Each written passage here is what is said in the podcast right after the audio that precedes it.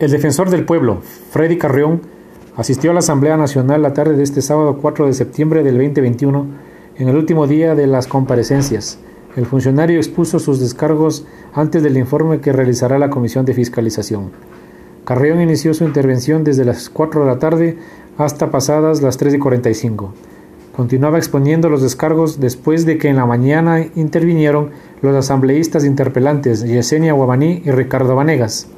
Hasta el momento insistió en su versión de lo ocurrido los días 15 y 16 de mayo tienen que ver con las denuncias que interpuso en contra del expresidente Moreno y sus funcionarios de ese gobierno.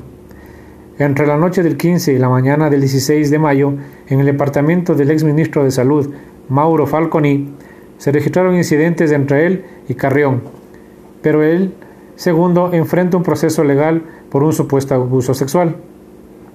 Carrión también respondió a las acusaciones del asambleísta Guamaní, quien argumentó en la mañana que había incumplido sus funciones al violentar los derechos de que defender, sobre todo por la supuesta agresión a una mujer.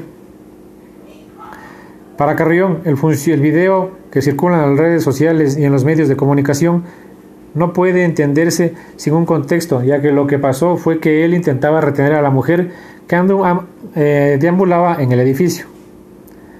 En las comparecencias eh, de, esa mañana, de la mañana del 4 de septiembre, primero actuó la asambleísta Guamaní y ella interpeló que no tiene nada que ver con la acusación penal a la cual está acusado.